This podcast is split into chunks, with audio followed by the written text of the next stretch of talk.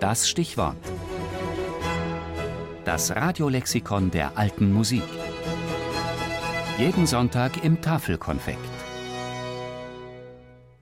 Bergamasca. Bezeichnung für Bauerntänze und Tanzlieder, die im 16. und 17. Jahrhundert in der norditalienischen Stadt Bergamo entstanden.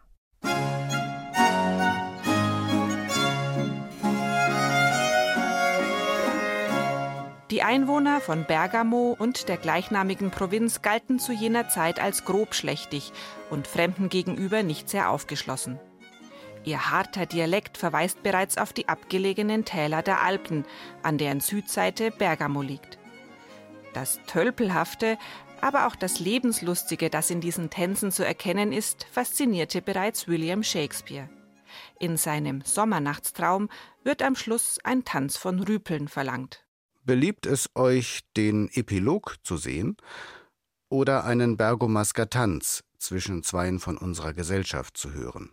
Keinen Epilog, ich bitte euch. Euer Stück bedarf keiner Entschuldigung. Aber kommt, euren Bergomasker Tanz.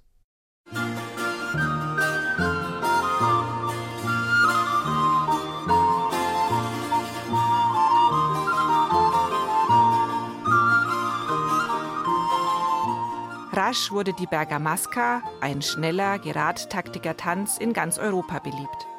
Davon zeugen zahlreiche italienische, französische, englische und auch deutsche Handschriften und Drucke.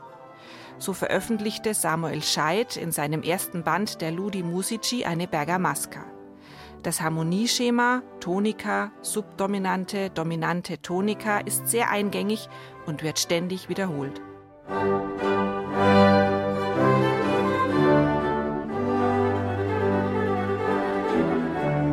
Scheids Version der Bergamasca unterlegte man in Deutschland mit Text und heraus kam ein Gassenhauer.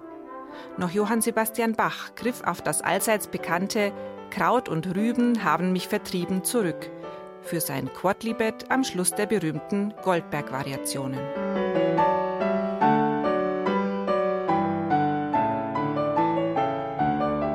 Allerdings steht eine naheliegende Assoziation nicht in Zusammenhang mit unserem Tanzschema.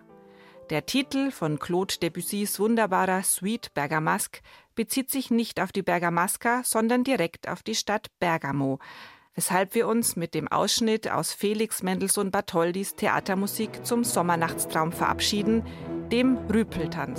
Musik